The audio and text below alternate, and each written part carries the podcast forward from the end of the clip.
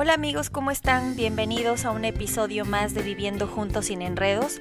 Mi nombre es Andrea y estoy muy contenta y bendecida de poder tener en este espacio el día de hoy a una persona que estará participando en el taller virtual de Creer para Ver.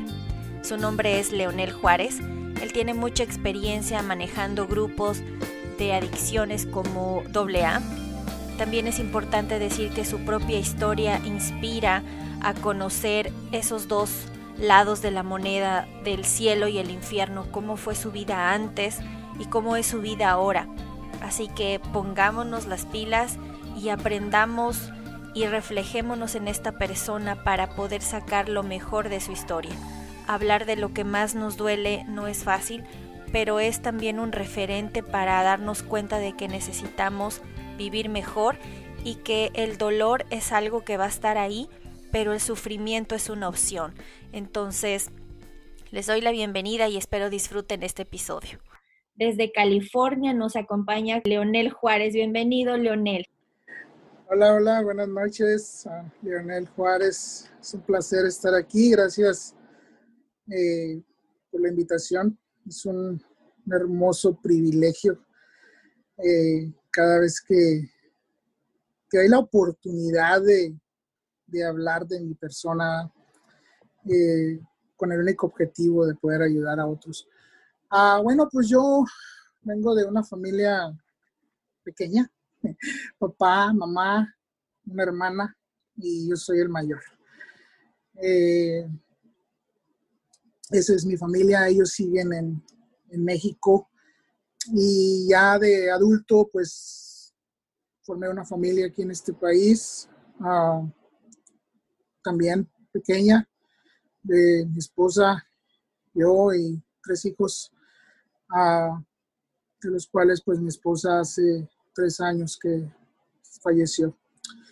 Y sigo aquí, aquí vivimos en San Pablo, California, y seguimos luchando día a día para salir adelante yo le digo padrino porque yo tuve en algún momento de mi vida la oportunidad de asistir a un retiro, se puede decir, de los grupos de AA. Este, ustedes se preguntarán, ¿cómo, Andrea, tenías alguna adicción? La verdad, no. No tenía una adicción, pero en ese proceso de, superación personal, de, de tratar de entenderme yo y tratar de entender a mi esposo, fue que decidimos ir a este retiro, porque yo ya llevo con mi esposo casi alrededor de 12 años de, matrimonio. Como ustedes saben, los que me siguen, mi esposo es mexicano, yo soy de Ecuador. Entonces, la relación al principio andaba un poquito tambaleando porque veníamos de dos culturas diferentes y aunque hablábamos el mismo idioma no nos entendíamos. Y, los primeros años fueron años de prueba, fueron años de eh, muy difíciles porque era acoplarnos el uno al otro y en nuestra intención era que nos queríamos, queríamos formar una familia, pero también eh, nos estábamos dando cuenta que había algo que pulir en esa relación y no descartábamos cualquier retiro, cualquier seminario en la iglesia, hasta que un día una, una pareja muy cercana a nosotros nos dijo, oye, ¿por qué no prueban ese retiro en AA? Y yo le dije, pero ¿cómo? Si, si yo pensaba que eran para adicciones, me dice, no, dice, tú no sabes lo que puedes aprender. Y la verdad que fue una aventura para las personas que nunca han estado en ese tipo de experiencias. Yo la viví aquí por primera vez en Estados Unidos. Emocionalmente para mí fue muy dura. Y, y ahora eh, cuando hago una retrospección de eso me doy cuenta de que me sirvió un montón porque pude abrir mis ojos y pude entender más que tras la actitud negativa o la actitud difícil de un ser humano, hay una historia dolorosa. Y a veces en el día a día, cuando no tenemos entre nosotros alguna experiencia negativa, especialmente cuando tenemos la bendición de crecer en una familia que fue constituida con amor, con respeto, pues pensamos que todos deberían estar así, pero en realidad no que recuerdo que estaba sentada en esa mesa y me decían que escribiera y yo decía, pero qué carajos escribo si yo no tengo nada. Y él me decía, escribe, escribe. Y ahí es cuando yo empecé a ahondar dentro de mí en esos miedos, recordé muchas cosas de mi infancia, que a veces pensamos que esos, esos detallitos no son malos, pero en realidad si les ponemos atención, son aspectos que van formando o fueron las bases para formar nuestro carácter y nuestra personalidad. Entonces, tuve la oportunidad de estar un fin de semana, fue casi un mes de preparación, de solo escuchar historias de personas que sufrieron adicciones, alcoholismo, de personas que tenían problemas con la pornografía, de personas que, que tenían problemas emocionales, neuróticos, fueron un montón de cosas y ahí conocí al padrino Leonel, recuerdo claramente este, sacando toda esa energía, esos miedos, por decirlo así, esos demonios que todos en algún momento tenemos, esas guerras internas, y transmitiendo al grupo de que cuando nosotros reconocemos de dónde venimos, aceptamos nuestra realidad y empezamos a trabajar sobre eso, vamos a empezar a ver la luz a final del túnel. Padrino, me gustaría que usted nos cuente su historia. Eh, tras Balmalina contábamos de que la familia es el núcleo de la sociedad. Entonces, todo problema se genera ahí, en la familia, y somos hasta cierto punto víctimas de víctimas, pero también tenemos la responsabilidad de decir, esto es lo que tengo, esto es hacia dónde quiero ir y va a depender de mí ese cambio. Definitivamente estoy, estoy de acuerdo la familia es la, base de toda sociedad. Es donde inicia prácticamente todo. Es la, primera sociedad que, pues, que te presentan al nacer, ¿no? Son un niño indefenso, que lo único que ves a tu alrededor, pues es tu mamá, tu papá y, tus hermanos. Y de ahí parte todo. Pensamos que eh, en la escuela es donde nos van a educar a nuestros hijos, pero a la escuela se va a aprender, ¿verdad? Aprender, no sé, una carrera para salir adelante, pero en realidad los valores, eh, los principios, la educación, la verdadera educación, eh, viene de la familia. ¿En qué momento usted se dio cuenta o, o cómo pudo detectar? Porque mire, a veces en la familia nosotros tendemos a, a, a crecer dentro de un círculo donde nuestros papás tienen sus creencias, nuestros tíos tienen sus creencias y cuando somos niños no tenemos mucha libertad, por decirlo así, de escoger qué quiero creer, sino más bien estamos influenciados por esos, esos seres adultos que hasta cierto punto yo sé que no lo hacen con esa mala intención, pero es lo que tienen para enseñar. Entonces nosotros como niños vamos creciendo, viendo ciertas cosas que pensamos que son normales y que cuando somos adultos nos damos cuenta que no podemos avanzar en tal situación, de que no puedo controlar mi carácter, de que creo que gritando más duro voy a tener la razón o de que creo que si me quedo callada y soy sumisa estoy haciendo lo correcto. A veces nos vamos como al extremo. Yo siempre he creído que mantener un equilibrio en todo es lo más sano. Si somos muy explosivos, tiene una consecuencia. Si somos muy, muy pasivos, también tiene una consecuencia. Entonces, ¿cómo influyeron sus padres en la formación de su carácter y en qué momento usted cayó, por decirlo así, en ese mundo de las adicciones? Híjole, me haces regresar allá a, a mi casa. Fíjate que yo puedo regresarme así en mi mente y, puedo ver mi casa hasta el color de las paredes, el piso, eh, algo que traigo muy, muy penetrado dentro de mí, algo que sé que esto es abierto y espero y, mi padre que que no es muy amante de la tecnología, pero que lo llegue a escuchar y que tenga la mentalidad de entender, porque yo en su momento no lo entendía y lo culpaba de todo. lo culpaba de todo, de todo lo que pasaba dentro de ese hogar. Mi padre, yo lo odié por mucho tiempo, por muchísimos años. De hecho, fue la causa, la principal causa el principal motivo por el cual yo decido salirme de mi hogar a una corta edad, era menor de edad. Él me retó, él me retó, él me dijo, no te doy tres meses para que regreses. Eh, de una manera prepotente y a lo mejor hasta cierto punto mi orgullo como hombre fue como, ok, porque sí quería regresar. El estar solo en la calle llega un momento en el que sientes esa desesperación y, pero esas palabras de él, mi orgullo de hombre me, me, hizo quedarme en las calles en este país. mi padre era una persona extremadamente machista, extremadamente machista, alcohólico, drogadicto.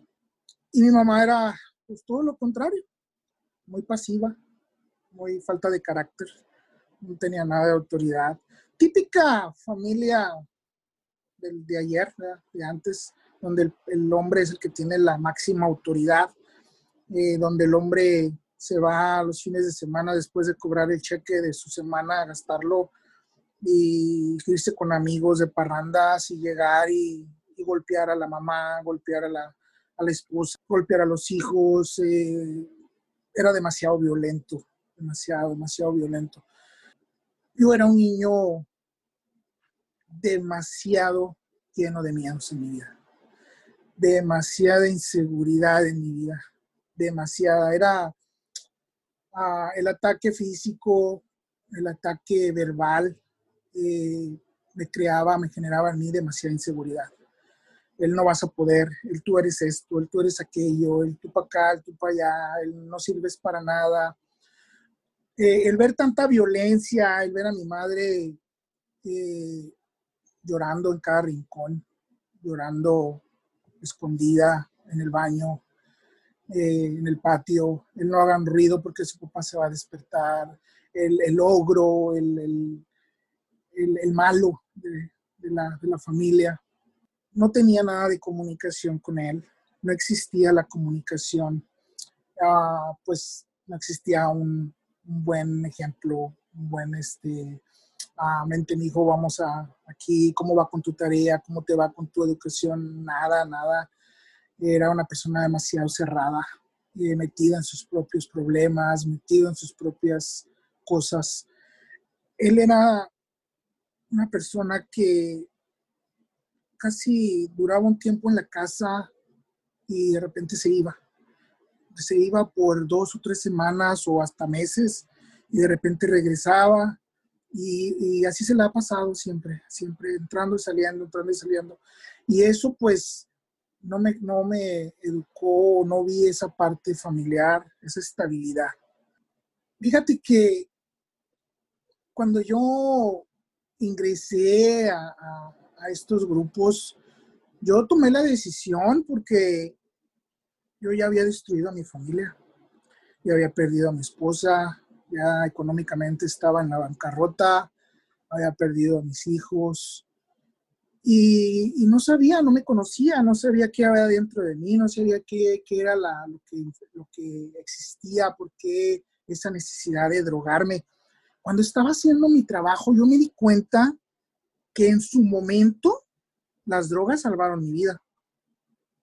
Y tal vez lo vas a escuchar como, o sea, ¿cómo? O sea, yo cuando estaba muy pequeño, yo recuerdo llegar a, a un patio que tenemos ahí atrás en la casa. Es un lugar donde eh, antes se lavaba mano, no sé si recuerdo, Y era un cuartito ya arrumbado en la casa, ya hasta lo último de la casa, en el rincón, allá donde mi papá tenía herramienta tirada, tenía gasolina, tenía eh, tenía ah, todo lo que, lo que utiliza una persona para hacer sus trabajos. Sí. Era una bodega.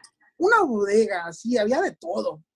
Y yo me recuerdo, fíjate que cuando, cuando escuchaba todos esos gritos de mi madre llorando eh, eh, en charcos de sangre, gritando, no le pegues a mis hijos, deja a mis hijos, yo salía corriendo a ese rincón y empezaba a cortar mi cuerpo, cortar mi cuerpo con, un cuchillo, con un corta uña, lo que yo hubiera, o me pegaba en la pared, en la cara, o, me pegaba con las manos en la pared. Me recuerdo que en una ocasión me enterré un cuchillo, sangraba, yo lo que quería pues era morirme, yo me quería morir. Yo, yo no podía creer lo que yo veía yo no podía creer que esa persona que tanto admiraba, que tanto amaba, pudiera, pudiera hacer tanto mal.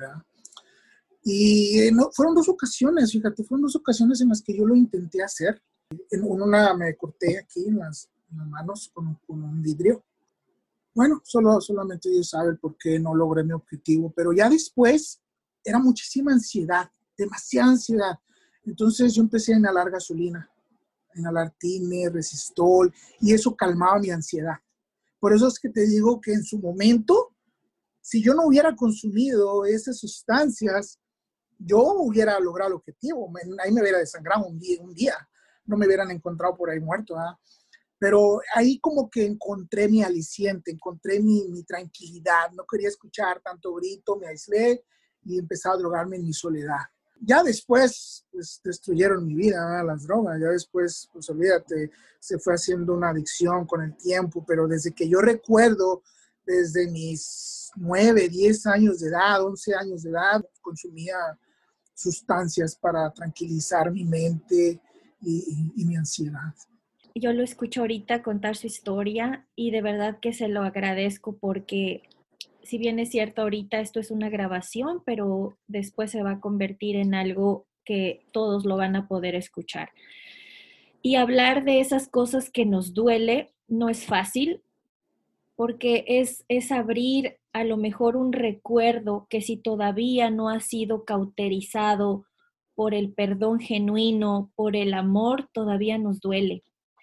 Aquí usted dice algo importante, las drogas en algún momento salvaron mi vida en ese momento usted tenía esa, ese pensamiento o esa deducción, pero lo que estaba pasando era de que su muerte la estaba alargando, porque a lo mejor cortarse las venas era una muerte de ese momento, pero estar inhalando era también hacer una muerte, pero era una muerte alargada.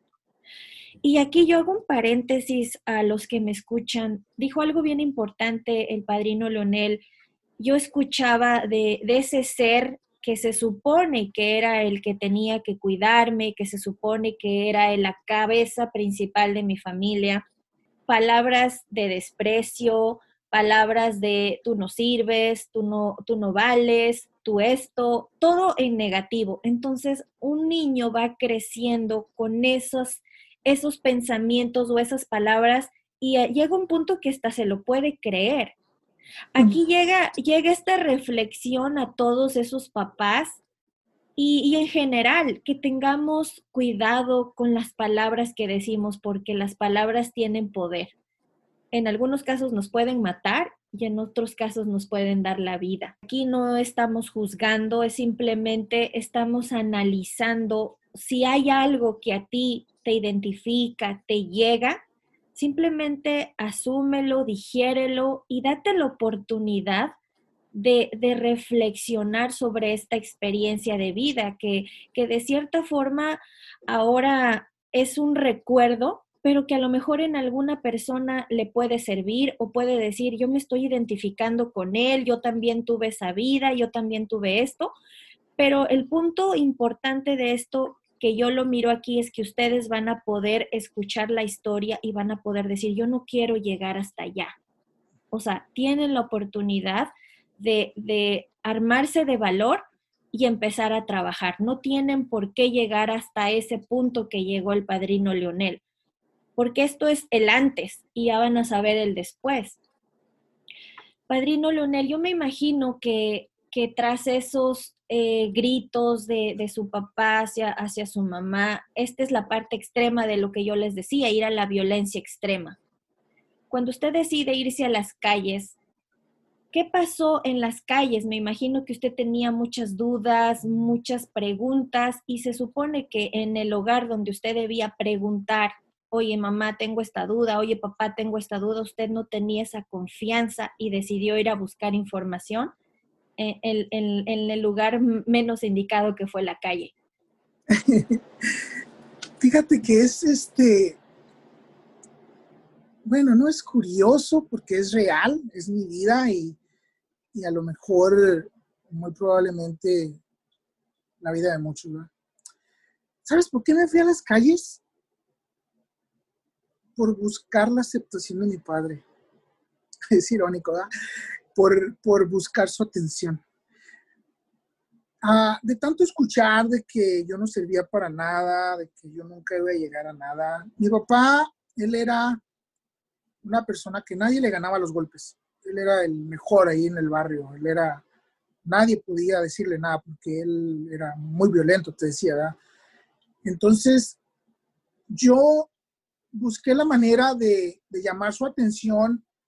A él siempre le gustó el béisbol. Entonces, yo quería ser el mejor en el béisbol pero no lo lograba. Siempre estás bien menso, se te va la pelota, no aguantas nada, estás bien gordo.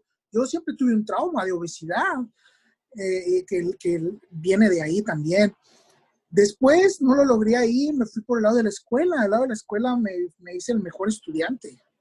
yo sacaba las mejores calificaciones, llegué a la universidad, eh, me, olvídate, este, me daban reconocimientos, pero tampoco no lo logré o sea, como que era algo que no le importaba. O sea, tú no debes de, estudiar, tú, tú eres hombre y tienes que trabajar.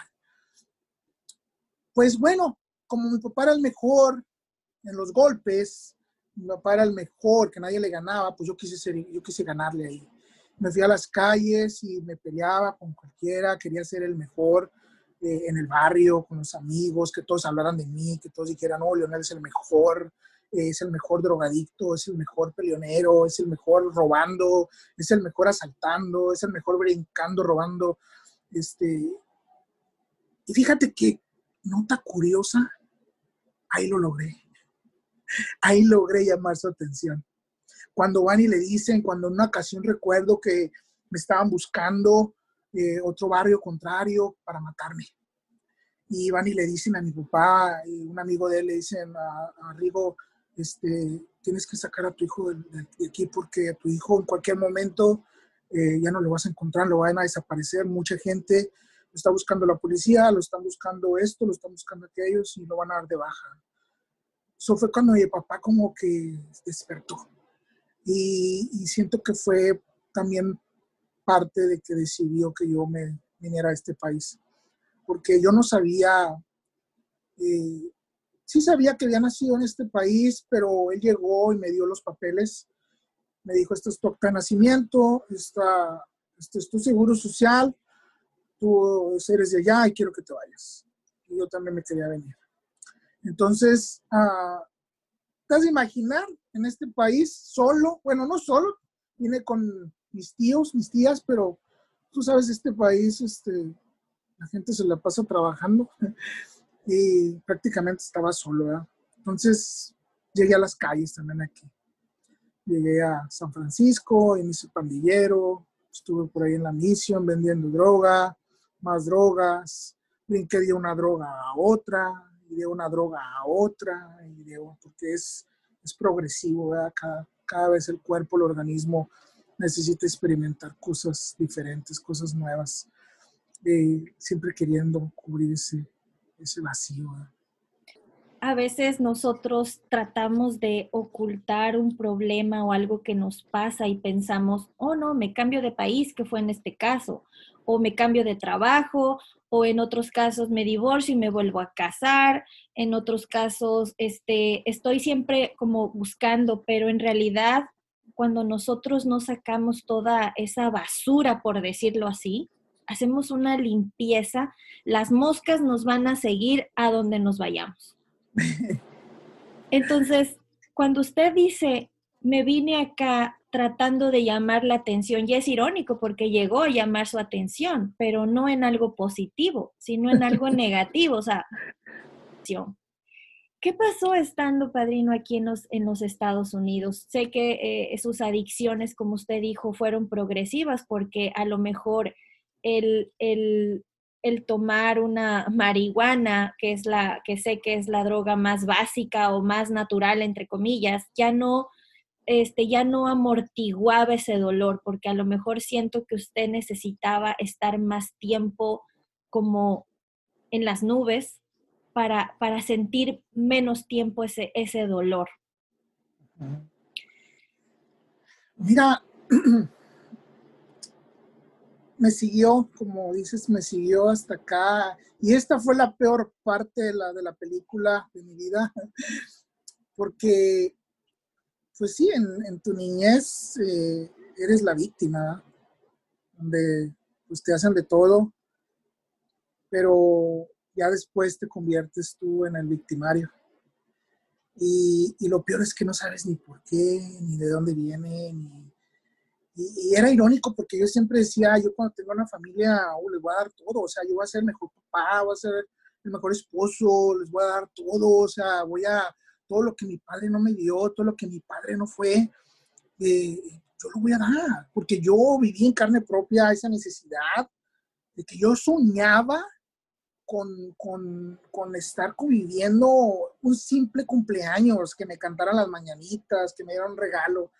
Eh, eh, yo lo soñaba. Fíjate que, ese es parte de uno de los traumas con los que yo viví, de que me caen mal los cumpleaños, las navidades. Eh, pero todo viene, todo viene desde allá, porque las navidades en mi casa eran horribles. O sea, no había un regalo, no había un pinito de Navidad. Todo, todo terminaba en borrachera, en pleitos, en mi papá le pegaba a mi mamá y todo, todo se convertía en nada. Ah, cuando yo llegué aquí a este país, todos esos demonios, todos esos traumas, pues salieron.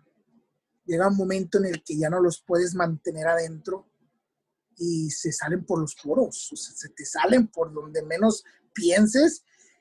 Y como te digo, con los seres que tú dices más querer, con tus hijos, con tu familia. Fíjate, un trauma así bien, bien que yo no sabía de dónde venía. Yo, cuando se llegaba sábado y domingo, que ya tenía mi familia, yo no sé, por alguna razón, yo me tenía que drogar sentía una necesidad, una ansiedad, sentía un miedo, un pánico, un terror, sentía una impotencia que terminaba yo sábado y domingo drogado. Y era un trauma, era un, pleito enorme en mi esposa, porque yo no podía convivir en, ay, viene el fin de semana, pues vámonos de camping, o vámonos de, de una fiesta, o vámonos para allá. No, no, porque Lionel ya desde el viernes en la noche ya estaba drogado.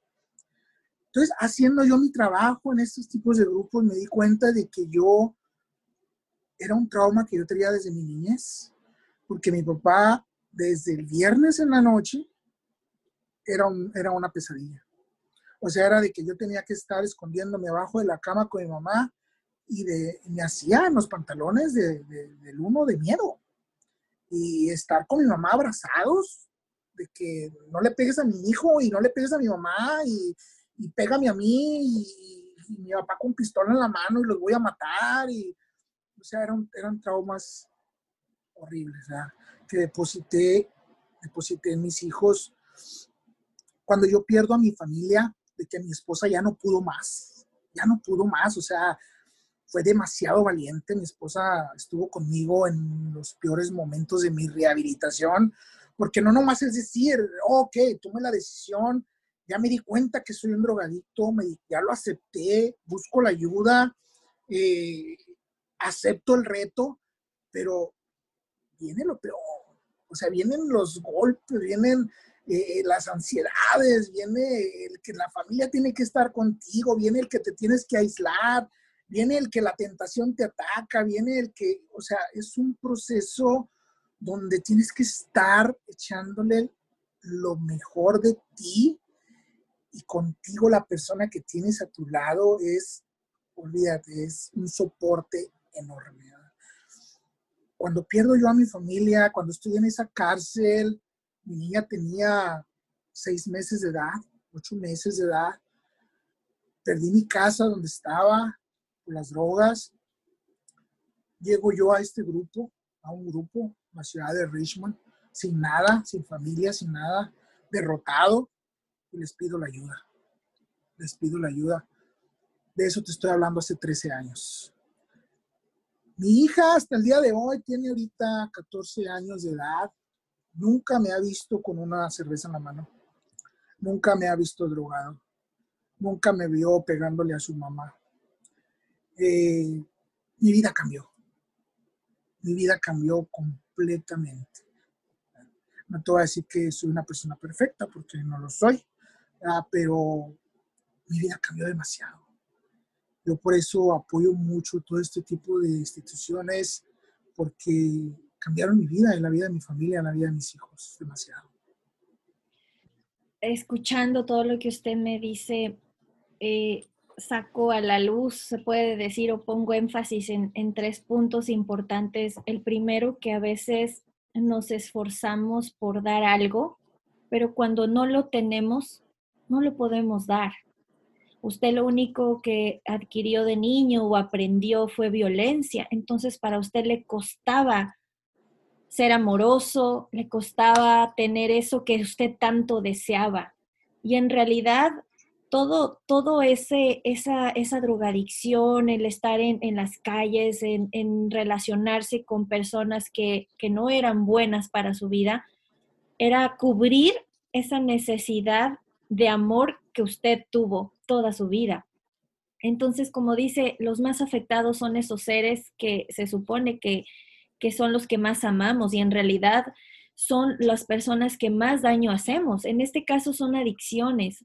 Hay también violencia doméstica, hay también esa parte de no controlar mi ira, de, de, gritar a mis hijos, de no poderme desquitar en el caso de parejas, de no poderle desquitar con mi esposo con mi esposa y me desquito con mis hijos porque ellos no me pueden decir nada, porque ellos son más pequeños, porque ahí es donde yo me siento el rey o la reina de, del lugar.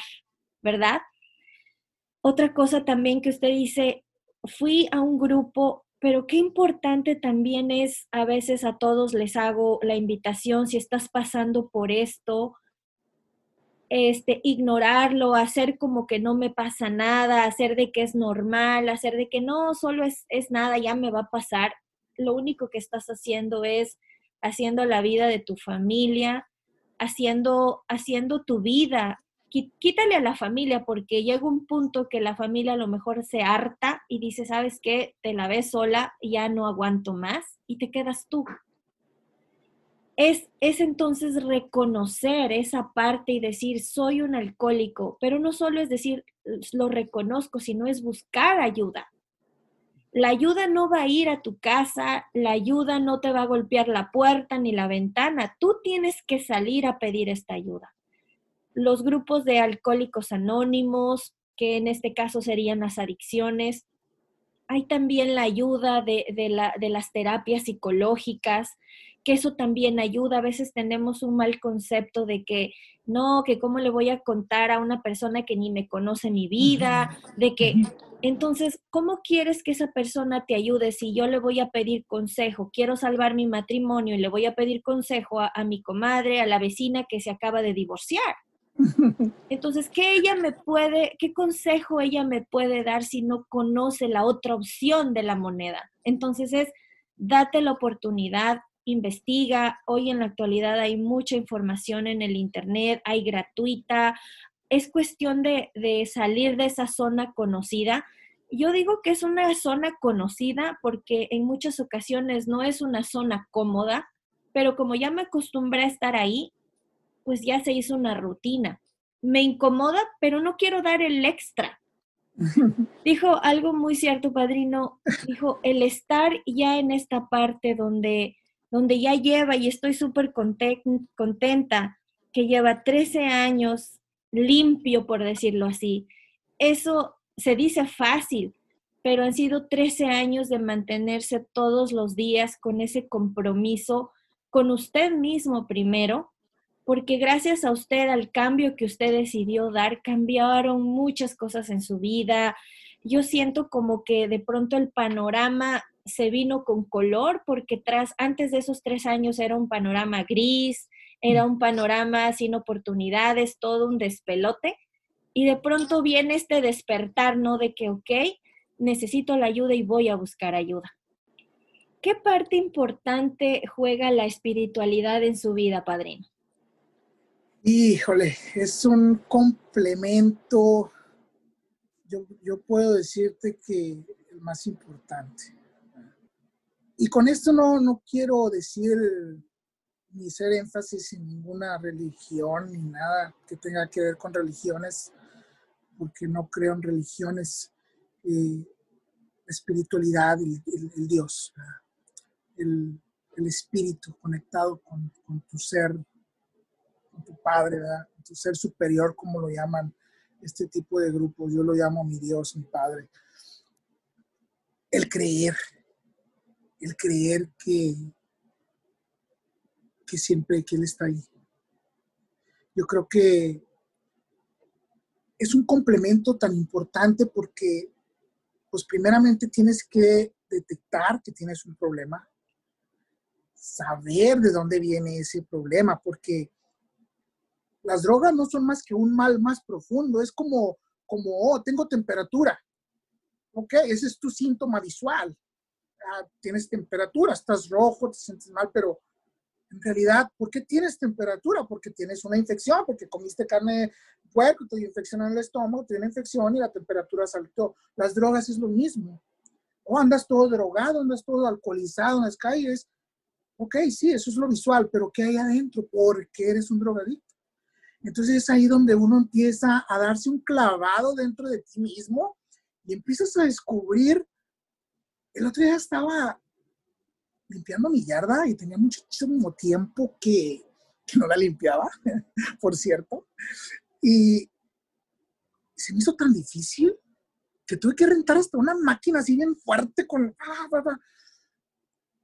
y me, me, me, llamaba, me llamaba a mí mismo, me decía, ¿cómo a veces los seres humanos nos descuidamos tanto que cuando queremos reaccionar, la hierba ya está demasiado crecida que tienes que acudir a lo más fuerte para poder limpiar toda esa área, todo tu cuerpo y poder sacar, porque en la yarda, en la tierra, abajo, había algo tan hermoso, plantas tan bonitas. O sea, la tierra estaba tan hermosa, pero todo ese hierbajal, toda esa espina no lo dejaba ver. Entonces yo pienso que la creación, que nosotros somos tan perfectos, que Dios nos hizo tan perfectos, pero todo lo que hemos vivido en tantos años, todos esos malos patrones, tradiciones, malas conductas, todo eso que fuimos agarrando durante el paso de nuestra vida, hizo que nos saliéramos de nuestro verdadero contorno, de nuestra verdadera felicidad. Y ahí pues Dios es el más importante. A veces le echamos la culpa a Él de todo lo que nos pasa, pero en realidad Él, Él nos hizo tan perfectos que, que nos dio la capacidad de ser felices. Y no es tarde, nunca es tarde. Y que, si, y que ahora que yo sé que si cambio yo, por consecuencia va a cambiar todo a mi alrededor.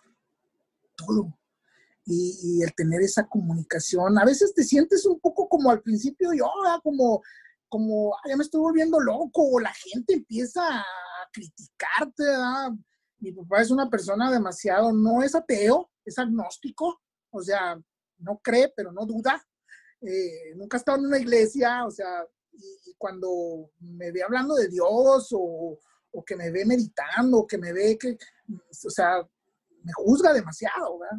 Entonces, el tener que estar luchando con eso, eh, pero, pero esa paz interna que te da, esa seguridad que Él te da, como por ejemplo yo que padezco mucho de miedos, de inseguridad, de temores, yo Fíjate, mi mente es tan poderosa que yo puedo meterme a un elevador y adentro mi mente juega conmigo y me sugestiona y me hace pensar que el, que el elevador se va a caer y me voy a ahogar y me voy a asfixiar. Y, o sea, es bien poderosa mi mente. Entonces, yo siempre tengo que estar trabajando conmigo mismo en todo momento, si no,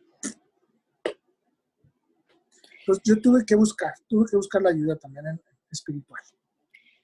Qué bonita la comparación que usted hace con esa maleza, porque a veces dentro de nosotros está ese verdadero tesoro, está ese, esa tierra tan bonita que usted dice, pero como está llena de esa maleza, no nos damos cuenta y empezamos a buscar afuera.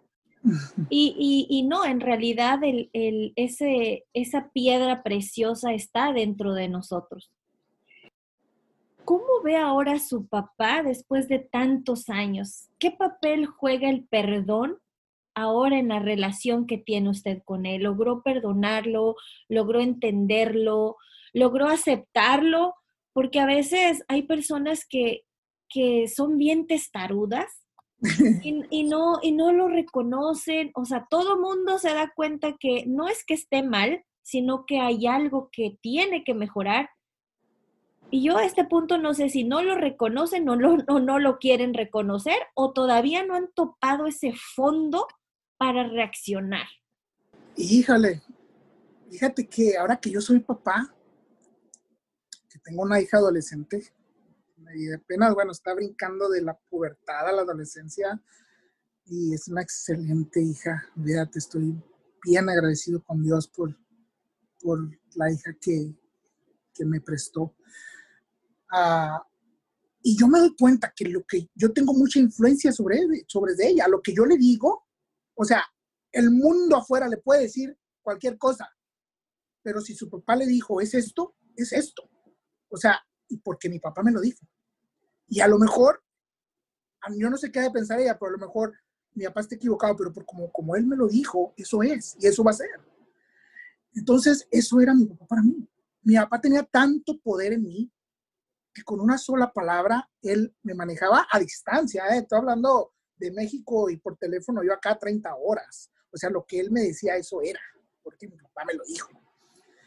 Entonces, al principio de mi rehabilitación, él tenía mucho poder en mí. Porque mi papá es de las personas que él si me ve lavando un plato, él dice que yo soy, pues sí, ya, te has de imaginar el lenguaje, sí, sí, sí, o eh, de que los hombres pues tenemos que traer una cerveza en la mano y en una ocasión este, recaí con él, y, de, de tomarme una cerveza.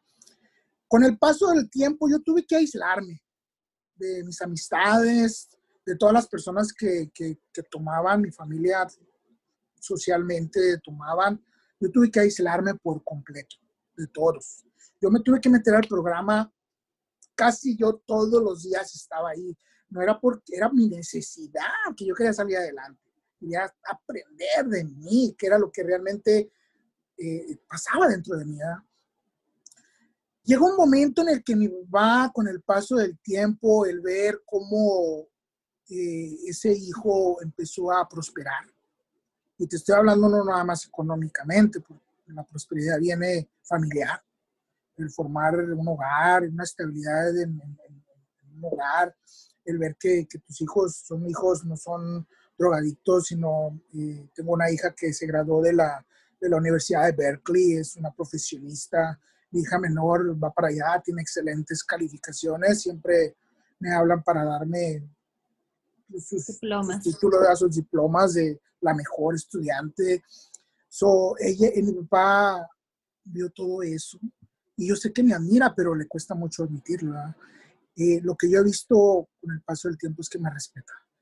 Y mi papá es alcohólico todavía activo hasta, hasta el día de hoy. Eh, lo tolero, antes no lo toleraba nada no lo toleraba nada, que me hablaba borracho y, y ya te imaginas las palabrotas, y, y le tengo mucha paciencia. Cuando yo voy para México, lo visito, eh, mi papá lo quiebro con un abrazo. Ya, padre, venga, lo abrazo, le doy un beso en el cachete. Y, mi papá no le gusta que lo vean llorar, se deshace y se va. So, él no sabe expresar sus sentimientos, él solamente tiene que tener una cerveza dentro de su organismo para poder Fluir. Sacar, fluir. Y eso es lo que, lo que yo tenía en su momento. Yo tenía como mucha falta de inseguridad con una cerveza. Imagínate que yo ahorita hubiera estado aquí hablando al público, saber que hay muchísima gente que va a ver esto con la inseguridad que yo me cargaba. O sea, olvídate, nunca, jamás. Hablar en público, yo me sentaba atrás en la escuela hasta el último, ya que no me preguntaran nada porque me llenaba de miedo. con una cerveza, yo me acuerdo que a las 6 de la mañana entraba a las 7 a la escuela y ya me iba tomando una cerveza para poder yo desenvolverme y que me debiera, diera el valor de hablar. Entonces, eh, mi papá lo he perdonado, lo he perdonado, él llevó una infancia muy difícil, él fue la oveja negra de la familia, eh, mi abuelo lo, trató, lo trataba a golpes, mi abuelo lo corría de la casa bien niño, bien pequeño. Mi papá se quedaba en los vagones de los trenes dormir. Mi papá se desaparecía como siempre lo corrían, se iba, quedaba en las calles o se iba a otra ciudad. Ya después entendí por qué mi papá siempre quería, siempre estaba en un lado, a otro, a otro, a otro, porque nunca tuvo esa estabilidad en, su hogar. Eh, lo entendí y lo perdoné. Lo perdoné y, yo sé que, que, un día yo voy a ver su, su sanidad. Yo sé que un día yo voy a ver que él deje la botella la esperanza es lo último que se pierde, padrino. Sí. Fíjese que yo lo miro y le admiro muchísimo y de verdad que me siento tan bendecida de, de, tener su amistad porque yo lo conocí exactamente cuando mi hija, la mayor, tenía dos años. Ahora ella tiene diez años. Imagínese el proceso que yo he venido viviendo desde esa época hasta acá, que gracias a Dios ha sido un proceso bueno, como usted decía, no soy perfecta, yo también todos los días, como, como es esa frase de un día a la vez de que manejan los grupos de AA, un día a la vez es enfrentarme con mis miedos, agarrarlos por los cuernos y, y, dar lo mejor de mí, un día a la vez. Y también aprendí, este padrino, que uno tiene que hacerse responsable de lo que a uno le corresponde trabajar, porque a veces echamos la culpa, ¿no? Si estamos ahorita aquí en parejas, yo voy, ah, no, pues es que mi esposo así, ¿y por qué mi, mi esposo? Si estamos en, en, el caso de familias, es que mi papá era así, mi mamá, y, y, de pronto, si estamos en el trabajo, es que es que el trabajo, es que mi jefe, y siempre estamos buscando un culpable porque es lo más fácil y, y lo más difícil es, es reconocer que, que yo necesito mejorar. No digo cambiar porque cada quien tiene esa esencia única como seres seres perfectos creados a la imagen de ese Dios que de ese Dios supremo, ¿verdad? En mi caso yo tampoco quiero encasillar ni dar nombre a una religión, simplemente es ese ser que para mí en mi familia lo, lo llegué a poner. Gracias a Dios, ese Leonel que, que en esos años estaba alcoholizado, drogado, no miraba ese potencial que tenía justamente por toda esa maraña de, de basura, traducida a, un lenguaje coloquial, ¿no? Pero que son creencias, son hábitos, son esos pensamientos que no nos dejan y siguen en nuestra cabeza haciendo ruido. Y, es cuestión de, de, uno. A veces lo que nosotros pensamos ahorita va a ser esa creencia que vamos a tener en el mañana. Entonces, amigos, yo les invito que a que nos demos la oportunidad realmente. Están escuchando la historia de, de Leonel y si él pudo salir de ese mundo de adicciones, si yo pude restablecer mi matrimonio y, y, hacerme responsable de lo que me toca a mí y de trabajar conjuntamente con mi esposo, ¿por qué tú tampoco no lo puedes hacer? Yo sé que tú lo puedes hacer, pero el cambio siempre va a empezar en uno mismo. Si yo quiero que cambie mi matrimonio, si yo quiero que cambie mi entorno familiar, si yo quiero que cambie el mundo, tengo que empezar a cambiar yo. Es una oportunidad también, amigos. Esto es solo una probadita de lo que se viene. Estamos organizando un taller virtual, es totalmente gratuito y van a estar personas como Leonel que nos van a estar apoyando en esa parte de, adicciones, de cómo funcionan los, los grupos de doble A. Todas las cosas que nos pasan, amigos, todo tiene un propósito en la vida no reneguemos de los problemas, no reneguemos de los obstáculos, no reneguemos de esas cosas, entre comillas, malas que nos pasan, porque esas son las escuelas en donde nos ayudan a reafirmar nuestro carácter. Yo creo que a una persona se le respeta más por la actitud que tiene de enfrentar los problemas que por los títulos o el dinero o la posición social que, que tenga si tú tienes una persona en tu casa, tu esposo, tu papá, un hermano, un hijo que sufre de adicciones, no lo juzguemos, tratemos de entenderlo, tratemos de, ponernos en el zapato de esa persona, lo que viene la empatía, ¿verdad? De, de entender que tras ese, esa actitud o esa necesidad de, de bloquear su mente hay un dolor más bien nosotros como familia acojámoslo, apoyémoslo incentivémosle a que busque ayuda, eh, no sé, eh, porque en ese momento llega a un punto que uno, uno no tiene ganas ni de siquiera alzar la mano. Pero ahí está mi hermana, ¿sabes qué? Te investigué, vamos a doble A o vamos al psicólogo o vamos a este entrenamiento de, de acompañamiento personal, lo que sea.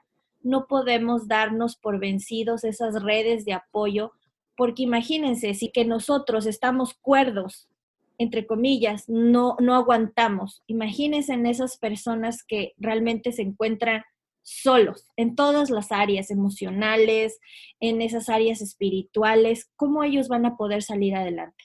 Entonces tenemos que apoyar a esas personas. Dios se manifiesta de muchas formas, en, radio, en televisión, en personas, en, en, revistas, en todo. Entonces, no descartemos esa, esa, esa posibilidad de que analicemos este audio, lo escuchemos, seamos honestos con nosotros y demos ese siguiente paso que es reconocerlo y buscar ayuda. Conociste el verdadero infierno y gracias a Dios saliste de él. Entonces tú puedes comparar esas dos partes, todas esas personas que puedan estar pasando por, por adicciones, eh, que están empezando, que a lo mejor ya están en un nivel avanzado no se den por vencidos que aún están a tiempo. Híjole, recuerdo esas crudas morales, no sé si las conozcas. Sí, sí, sí. Nosotros los, los ah, drogadictos las conocemos y muy bien y, y fíjate que es cierto que es más fuerte una cruda moral que ni la propia cruda de, de la droga o el cigarro o el alcohol, la que, esa que te mata, esa que, que, te, que te toca la puerta y te dice en todo momento, eh, estás haciendo algo mal, eh, estás este, haciendo cosas que no debes. Por lo menos en mi persona, esos lunes eran los peores. O sea, regresar a trabajar, eh, todo desvelado, todo crudo, sin dinero, y, te gastaste el dinero de la mensualidad de, del pago de tu casa o de tu renta o de la comida de, tus hijos, de tu semana, andar pidiendo prestado aquí, allá, cubriendo un hueco, tapas otro, destapas otro y se hace más grande. Y, y, pues tu esposa siempre aquí y luego volteas a ver a tus hijos, o sea, empiezas a sentir, empiezas a sentir miserable. Eh, por lo menos en mi persona eso me afectaba demasiado, demasiado, porque yo siempre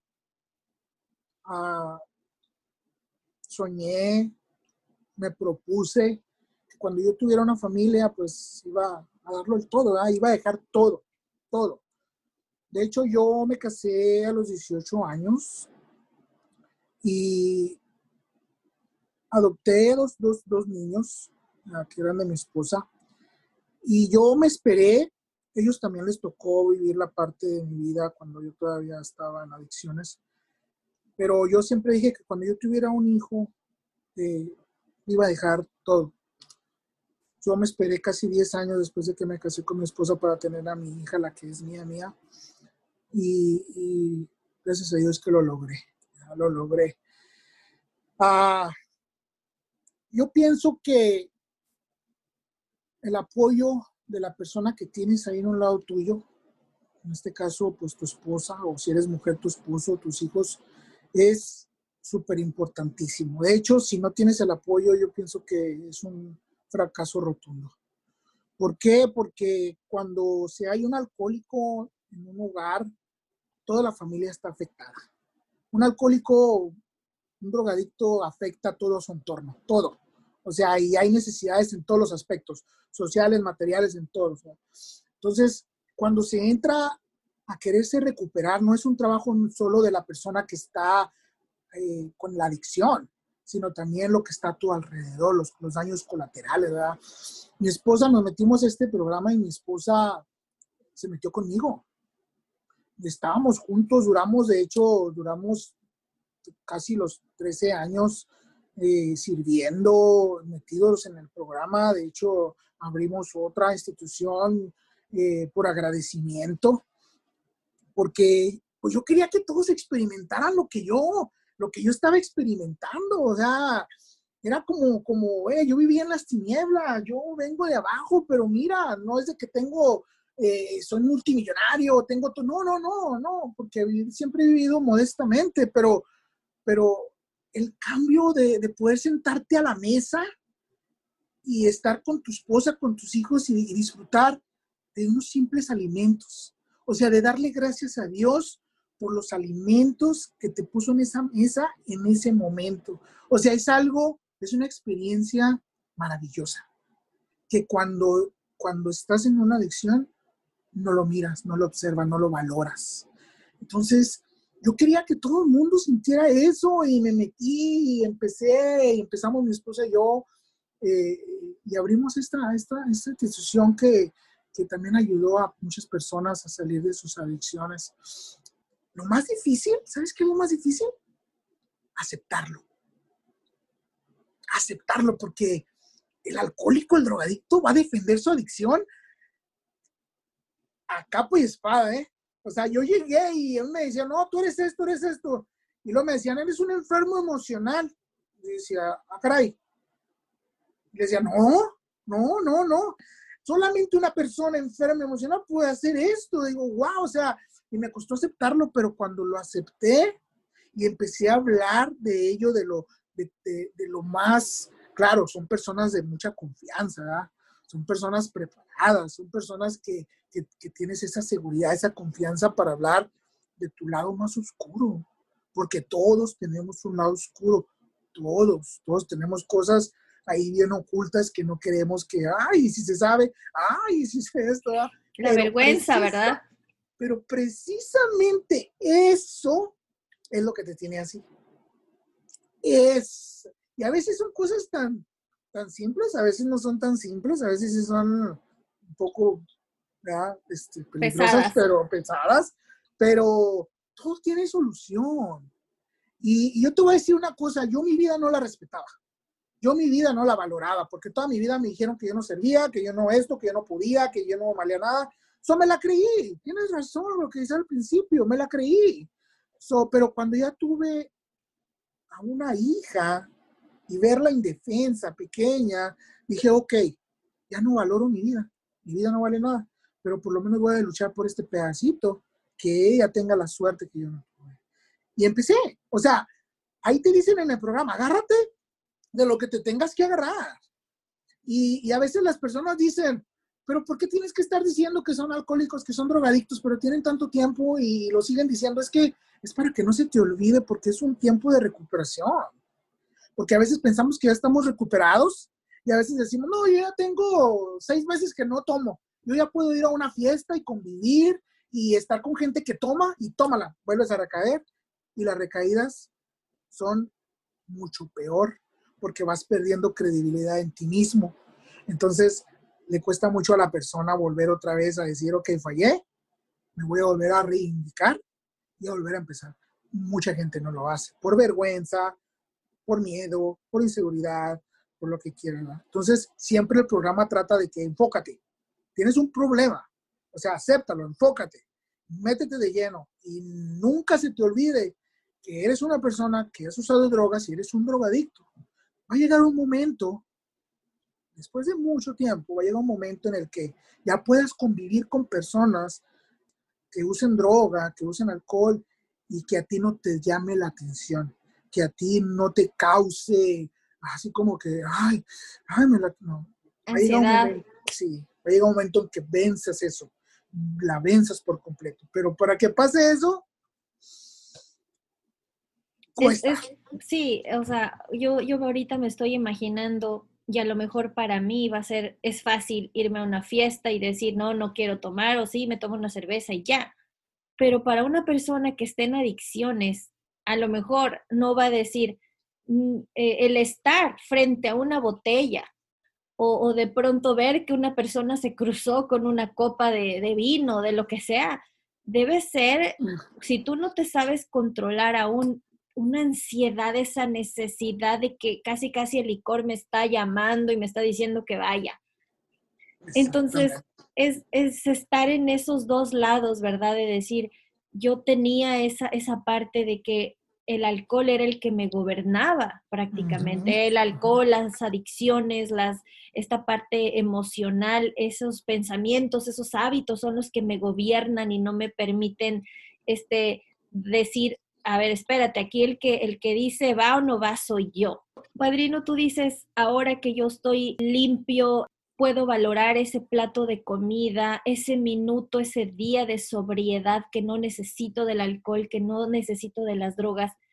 La gratitud se, eh, tiene totalmente otro sentido, porque a veces pensamos nosotros que eh, ser, por ejemplo, decir, alguien me pasó algo y digo, ah, muchas gracias. Eso viene, esa gratitud de, de, los, de ser cordial, de ser educado. Pero el agradecimiento ya es otra cosa, el agradecimiento va mucho más allá de eso, es decir, Señor, estoy vivo, ya, estoy vivo, porque a veces damos por hecho muchas cosas que nos pasan y especialmente en este país. Por ejemplo, los niños, no nos vayamos muy lejos. Yo, yo soy de Ecuador y yo, yo recuerdo estar cuando tenía pues 17, 18 años, me iba a la universidad y miraba niños en la calle limpiando vidrios, vendiendo, vendiendo cosas en los buses, eh, con sus mamás pidiendo caridad. Pero cuando llegas a este país y ves ese otro lado, ¿no? De que, no digo en todo, en todos los lados, porque hay zonas también feas, pero por lo menos en el área donde yo vivo aquí, es, es rarísimo ver una persona en la calle. Yo voy con mis niños a la escuela y todos vamos en carro, y allá no, o sea, vas a la escuela y todos a pie. Entonces, cuando yo me siento con mis hijos en la mañana y hacemos una oración antes de, antes de comer y eso, yo le digo a mis hijos, o sea, den gracias a Dios de que tienen una casa, tienen una cama, tienen la oportunidad de ir a la escuela. ¿Cuántos niños en el mundo cuántas personas no pueden levantarse a, caminar y a ver el amanecer, el atardecer. Eso es ser agradecido de que, Señor, tengo mis piernas para movilizar, tengo mi libertad de irme a donde quiera, de no deberle a nadie, de no tener ese miedo de que me están siguiendo, me están buscando, me está... Eso es ser agradecimiento. Es ir más allá de, de esas cosas materiales que entre comillas se dan por hecho o, o ya tengo el trabajo. En esta pandemia mismo, ¿cuántas personas han perdido su trabajo? Y antes decían de que, ay, este trabajo no me gusta, de que ya estoy harta, este jefe me tiene hasta el gorro, y de pronto ahora me quedé sin trabajo y dices, mira, cómo las cosas pueden cambiar en dos minutos.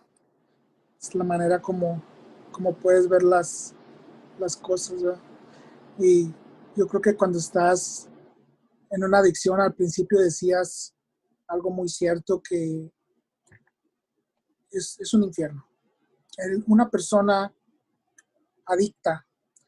Yo empecé con drogas, como te pregunto, con un simple marcador. Tú sabes, los marcadores que huelen un poco en la escuela, es, con esos empecé, empecé a sentir que era eso que necesitaba mi cerebro. Después brinqué a otro tiner, a gasolina, a resistol, marihuana, terminé con, aquí en este país con cristal, con piedra. O sea, ya drogas que en una ocasión me inyecté heroína. Eso fue cuando ya de tiro ya estaba completamente en el infierno. Y, literalmente así es. Yo aprovecho este medio para, hacerle la invitación a las personas que que nunca han usado drogas, que nunca han usado o han estado en ese mundo, eh, apoyes, apoyes a las personas que, porque a veces fíjate que la persona sí quiere salir de ese, de ese, de ese infierno, pero no tiene el soporte, no tiene la ayuda, no tiene quien lo impulse, porque es bien importante. Cuando una persona está en ese mundo, pierdes hasta tu integridad. O sea, pierdes todo de ti. Estás indefenso. Cae el tema a lo como le pusiste a al taller. Creer, creer, creer para, ver. Fíjate, mi esposa siempre me decía, porque yo era un joven drogadicto y yo le dije, vámonos, vámonos, yo me voy de aquí, vámonos. Y sus hermanos estaban en una buena situación económica y sus hermanos le decían, pero ¿cómo te vas a ir con este? Mira, no tiene nada y, es esto y usa esto y, y, le decía, y mi esposa les decía, me voy a ir con él. Y, y decía mi esposa, es que yo creo en él, yo veo en él algo. Y yo me quedaba, esta está loca. O sea, ¿qué ven mí?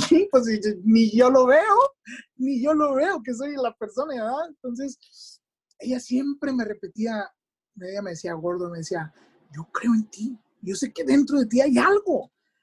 Y me apoyó tanto, estuvo conmigo, porque quedas en la miseria por completo, ¿verdad? Nos dormíamos en el suelo. Y una vez que salió eso que había dentro, decía, wow, o sea, ella vio algo que ni yo mismo lo veía. Y es ese apoyo que yo le quiero pedir a las esposas, a la familia, que las drogas destruyen las neuronas, destruyen la persona, destruyen nuestro organismo y nos hacen hacer cosas y pensar de una manera incorrecta. Pero dentro de nosotros hay personas buenas, hay personas que, que podemos dar mucho a la sociedad, a la familia. Hay que pagar un precio, ¿verdad? porque no nos decimos drogadictos de la noche a la mañana. Sí. Eh, hay un proceso y cuesta, pero sí se puede, sí se puede salir adelante. Hay una, ahorita viene a mi mente este, esta figura, creo que es, no sé si lo estoy diciendo bien o lo voy a decir bien, se llama el Jin Yang, que todos tenemos esa parte mala, ¿verdad? Somos blancos y un puntito negro, y que todos los que tienen la parte más negra tienen ese puntito blanco que, que es bueno. ¿verdad? Entonces, lo que usted dice, padrino, es verdad. O sea, si tienes un, amigo, un padre, un esposo, un hijo que está cayendo en adicciones, trata de entenderlo, trata de ayudar. Lo que decías hace un momento es verdad. Las drogas solo es un síntoma. Traten de buscar la causa. Si tú ya ves o detectas en tu casa un hijo o un esposo o una esposa, un familiar que está cayendo en estas adicciones, este, no te hagas el que no ves, más bien apóyalo, puedes estar a tiempo, investiga, no sientas vergüenza, porque a veces la vergüenza también es algo que nos paraliza y qué va a decir la sociedad y qué vergüenza y que cómo yo voy a decir que soy adicto, cómo voy a decir que yo tengo un problema. Siempre estamos pensando es que qué van a decir y el que importa es el que, ¿qué diga yo de mí mismo? Eso es lo que importa porque no podemos caer bien a todos, no podemos darles gusto a todos. Me tengo que dar gusto yo primero y ya el resto si no está en esa en esa en ese cuadrante, por decirlo así, pues no, ni modos. Mm, yo, mi vida tiene que seguir. Y si tengo que deshacerme de amistades, si tengo que deshacerme de, de cosas que no, que no suman a mi vida, sino al contrario me restan, tengo que hacerlo, porque de lo contrario van a ser cadenas que me van a seguir atando y no me van a dejar avanzar. Creo que el tiempo es el factor más preciado que tenemos y que si no actuamos sobre ahora, no quiero saber qué va a pasar en 20 años, no quiero que se queden con que, bueno, ya tengo 80, ya tengo 90, ya perdí a mi esposa, ya perdí a mi esposo, perdí a mi hijo, perdí mi trabajo, estoy durmiendo en las calles, ¿qué más tengo que pasar? ¿Qué más tengo que perder? Entonces es mucha responsabilidad, amigos. Este taller que, que lo estamos organizando con mucho cariño, tratando de dar más luz, tratando de dar esperanzas, atrevernos a hacer cosas que, que por miedo no lo hacíamos. Y ahora nos tocó hacernos. Yo jamás me imaginé hacer este espacio y dije, pues es algo que me gusta, que me apasiona y al principio me daba miedo y decía, ¿y qué me van a decir? Y me van a juzgar. Pero venía esa otra vocecita que decía que si no lo intento, nunca voy a saber qué va a pasar. Entonces yo prefiero decir, mira, yo hice esto y no funcionó, a decir qué hubiese pasado si lo hubiese hecho. Padrino, yo le, yo le agradezco por su tiempo. Estamos muy contentos de, tenerlo en, este, en este proyecto de creer para ver. Quitémonos de la mente eso de que ver para creer. Si yo no creo, ¿cómo voy a ver lo que puedo ser mm. capaz de hacer?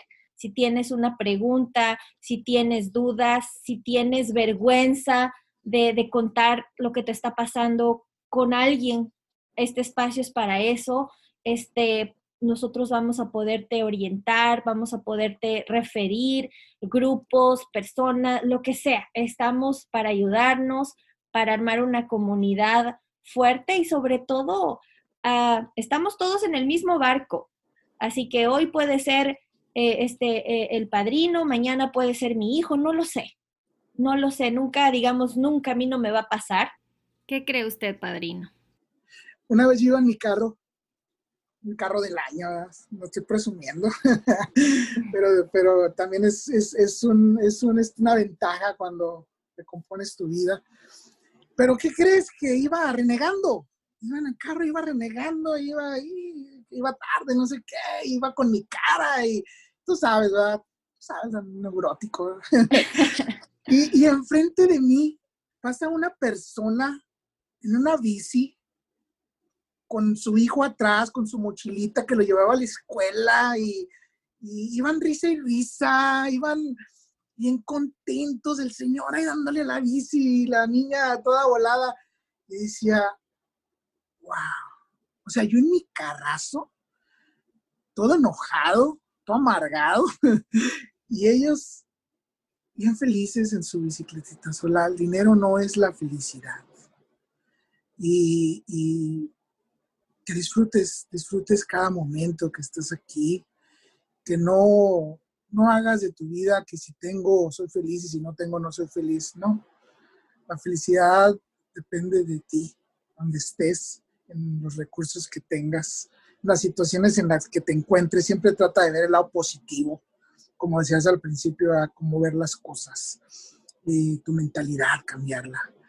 Ah, y que que Dios nos dé la capacidad de amarnos y echarle todo, todo, todo, todo, creer en nosotros mismos, de que sí podemos.